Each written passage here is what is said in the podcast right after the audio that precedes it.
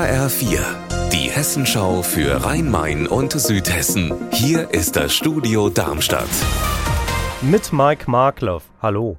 Schon wieder sind Lkw-Fahrer aus Osteuropa an der Tank- und Rastanlage Gräfenhausen in den Streik getreten. Petra Demand ist für uns dort. Was ist passiert? Die Fahrer, die hier auf der Raststätte in Griffenhausen sind, die werden ja unterstützt von zwei Gewerkschaftern. Und die haben den ganzen Vormittag und den ganzen Mittag über telefoniert und verhandelt. Und dabei ist jetzt rausgekommen, dass tatsächlich alle Fahrer, die im Moment hier waren, ihr Geld bekommen haben. Fünf davon werden jetzt direkt losfahren und die Ladung dorthin bringen, wo sie hinkommen soll. Aber die Arbeit für die Gewerkschafter ist nicht vorbei, denn es sind ja noch weitere Kollegen angekündigt, die im Laufe der nächsten Stunden, Tage hier aufschlagen werden. Und da wird es für die Gewerkschafter also noch einiges zu tun geben. Der Haushalt der Stadt Frankfurt umfasst rund 4,7 Milliarden Euro. Doch es wird nicht immer alles ausgegeben. So sind im vergangenen Jahr mehr als 100 Millionen Euro übrig geblieben. Diese Reste bleiben normalerweise im jeweiligen Dezernat. Doch die Stadtregierung will das Geld dieses Mal lieber in notwendige Projekte investieren. Frank Angermund, wofür werden die 100 Millionen ausgegeben?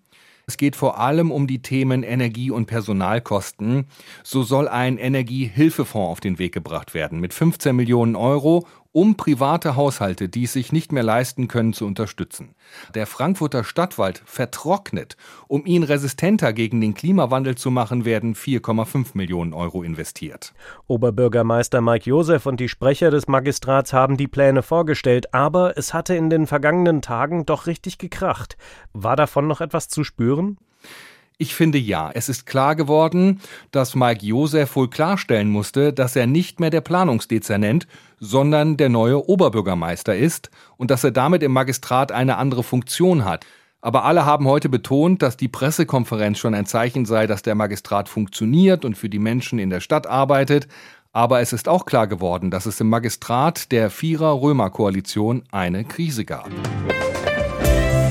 Unser Wetter in Rhein-Main und Südhessen. Sonne und Wolken wechseln sich auch am Abend ab. Gelegentlich können auch Schauer auftreten. Aktuell ist es 26 Grad warm in Bruchköbel im Main-Kinzig-Kreis. Ihr Wetter und alles, was bei Ihnen passiert, zuverlässig in der Hessenschau für Ihre Region und auf hessenschau.de.